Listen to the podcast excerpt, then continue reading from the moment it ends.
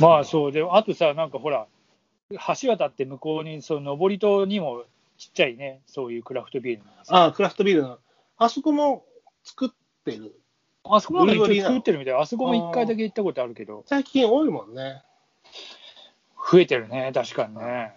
あ、ごめんごめん。さっき、ガンギは俺は冷やおろしね。冷やおろし、時期的にね。まあ、冷やおろしね。うん。うんいまあ、や美味しかったどっちみちうまいね。うん、すっきりして美るしね味しかった。。結構、キリキリっていうのがね、結構ありまして、うん、うん。美味しかったですよ。いやー、まあ、これから日本酒もまたね、ちょっと美味しい季節だね。そうね、11月になると、アラバシーとかそれこそ出てくるから。いよいよね。うん。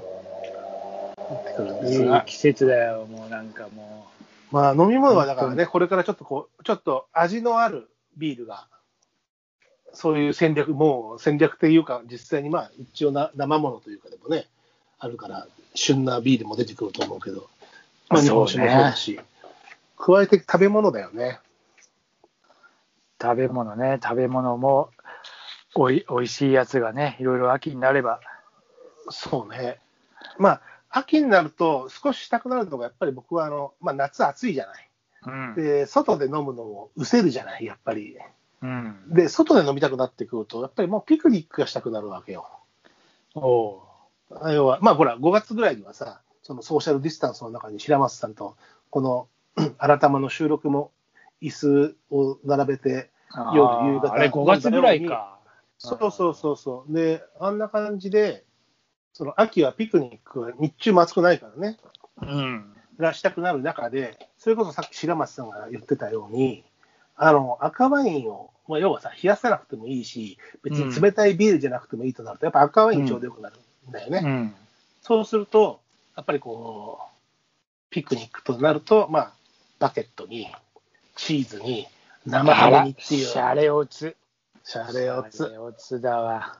え、でも本当にさ、生ハムとバケットが、あとレタスありゃよくね？よくない？あと、あ安いチー確かにーズがいいんだけどさ。生ハム、そうそう。カマンベールとか挟んでうまいんだよね。うまいよ。うん。で、で、バケットがあればいいじゃない？だからそれがね、すごく好きだ。それこそ、ちょっと簡単にな、安いウインナー焼いてもいいんだけどさ、そうするとやっぱね、ビール、うまいビールが最初にその、ライトビールじゃないやつね。さっき言ってた、ちょっとこう、バイテンとかさ、エール、うん IPA とか、ちょっといい美味しい味のあるビールを飲んで、あと赤ワインっていう。うんうん。で、だいぶこう、日がさ、こう、だいぶこう、日が、あの、西の奥の方、北寄りのさ、日没だったのが、またこう、南側に、だんだんだんだんね。そうそうそうそう。その太陽がこう、多摩川から見ると、だいぶ富士山寄りに戻ってくるから、ああ。その夕焼けいいねうん、そういうのを感じられて。そうなんだよ。ちなみに、これは、久々に川を、そのさっき自転車で走ったんだけど、で、まあ、一応こう、景色をね、見るんだけどね、あの、結構川に、あの、くるみの木がいっぱい立ってるんですよ、鬼ぐるみかな。うん。うん。あの、台風、大風が吹いた、台風じゃない時に大風が吹いた時に、結構落ちあ落ちちゃったけど、今ね、結構木の上ちゃんとなってて、あ、本当？まだ青いんだけど、うん。あの、くるみが、まあ、でもね、結構ね、倍率高くて、結構落ちるとね、皆さん拾うんですよ、やはり。へえ。ただ、それをね、まあ、これを聞いていただいているリスナー、かなりヘビーコ、ヘビーなリスナーさんである、対岸に住んでいる方がいらっしゃるんですけど、うんその方も、あの観察していて、だいぶ実ってきましたね、なんて メールが下に落ちるの待ってんだ。結構倍率高いのは人間もそうだけど、結構やっぱりね、野生動物とね、あのーカラスがすごいんだよ。あのへーカラスがね、くるみをね、加えて上空に上がるんですよ、河原で。ああ、で、落っこ出して。落っことして割ってるの。んで、割って食べてるの。ああ。これはね頭いいね。頭な俺最初はね、河原にいっぱい割れてるのを見て、うん何かなと思ってたらね、あの、カラスがね、2羽ずつぐらいこう、上空舞い上がってね、落としてるのを見て、うん。あやくるみ割って食べてんだっていうのをね、ちゃんと見て、あのーさすがカラスと思ったね。すげえな、本当。頭いいな、やつら。で、うまいもん知ってる。そうだな。な、なぜか最初割れちゃって中に、あ、うめえぞってことになったんだろうな、きっと。もう DNA で刻まれてるんだろうと思うんだけどさそうだ、きっと。そろそろあの季節になって、秋ですし。うん。で、他のね、あのー、赤ネズミだったっけな、その、河川敷も一応いるから、そういうのとか、うん。タヌキが食うかはちょっとわからないけど、タヌキ、ハクビシンが食うかはわからないけど、うん。ネズミ、野ネズミ系はね、多分食べますし、なんか割り方で見ると、わ割られ方とか穴の開き方でわかるらしいけどね。なるほどね。まあ、なんかネズミ系はかじって開けるの。そうそう、なんか回し、うんなんかね、わ特徴があるらしい。で、綺麗に河川へーあの石石のある河原でパッ,、パッカリ綺麗に割れてるのはカラスが上から落としてるやつだあーなるほどね。うん、やるんですよ。やつらより先に収穫しないと。ライバル多いな。多いよ。うん。すげえな。成城石井で買ってきた方が早いんじゃね それのが、うまいはうまいよな。うまいはうまいよ、うまいと思うよ。うんうん、まあ、秋はあと、なんだこの辺で、ん食べ物といえば梨か？梨は、あそう。ね。もう、もうね、もう多分終わっちゃったんだ終わりかでも、去年の流れで言うと、今年の春、でもね、っていうのは、近く通ってて、うん上りがね、出たのを見たのよ。あ、俺もそうや見たんだけど、で、もうないのよ、うん上りが。だからもう売りもうもう終わりたか。んじゃないかな。ぶどうかじゃん。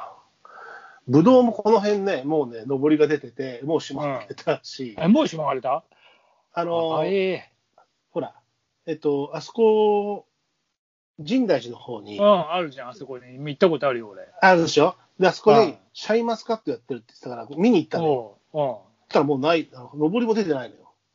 マ閉まっちゃってるジか、社員が取ったこんな社員が。マスカットを取りました。うんたったい、だから、旬は早いね、やっぱりね。流通させちゃうのかもしれないけど、ああ、なるほどね。まあ、今年はまた、なんかあんまりあれなのかもね、なんとか園ってそう、開かない可能性もない？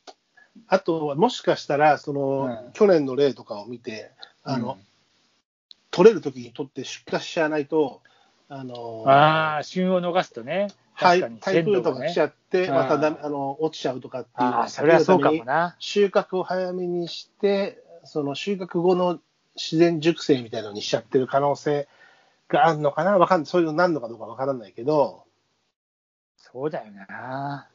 シャインマスカットとかすげえじゃん。この間ね、あの。あそこで安かったんですよ。川沿いのピザ屋さんでも売ってるんですよ。おおなんかね、あ通った時にね、書いてあったよ気がした。そう。で、買ったの。うん。あただね、1個はね、皮がむちゃむちゃ硬かった。そう。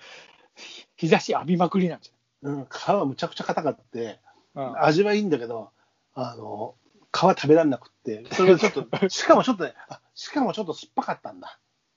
で、コそンポートにコンポートにし、奥さんがあ、しました。おしゃれな、おしゃれな感じで。で、ヨーグルトに入れてコンポートにして食べましたけど、もう一個の方は、まあ、皮がちょっと、皮がちょっと硬いぐらいで、まあ、うん夏暑かったから日差し浴びすぎちゃったんかな。うん、多分そうじゃね？うん。皮ガッチガッチになったんじゃね？でも、まあ、味は味は良かったんだけど、そうそうそう。そう、日浴びすぎると硬くなって、うちのさ、庭の、庭というか、ベランダのさ、うん。バジルもさ、まあ、だいぶ収穫したんだけど、まだ残ってて、たまにこう、フレッシュバジルを積んできちゃピザに乗せたり、パスタ入れたりするんだけど、もう皮はさ、硬いもんね。だから、葉っぱが。いややっぱそうだよね。あれ、あんまさ、なんかガッチガチになるよね。日差し強いと。たださ、収穫して、収穫してると風味は減るしさ、やっぱりその冷蔵庫に置くと。ああ、それはそうだわ。とっととね、あのそーオリーブオイル。と刻んでソースにしちゃえばいいのかもしれないけど、うんうんバジルソース作っちゃえばいいのかもしれないけど、まあフレッシュ積んでやってるから、まあ、まあ一番香りはね。そうそうそうそうそう。ただね、硬い皮はね、筋が強くなってる。それはまあそうなるわ。うん日差しがあれば。やっぱ時期的にも秋だとそうなるのかね。そういうわけでもない。まだ秋っていうには早いか。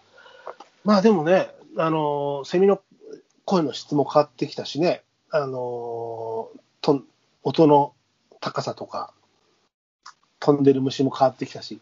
鳴いてる虫も変わってるしね、確かにそうそうそうそう。セミがだんだん減ってるし、そういう意味では、うん。そういう季節になってきましたな。そうね。夜エア、夜エアコンがいらなくなってきましたからね、だいぶ。あ、そうそう、それはでかいよね。うん。確かに。寒いぐらいだもん、なんか開けっぱなしに出る。そうそう、あるある。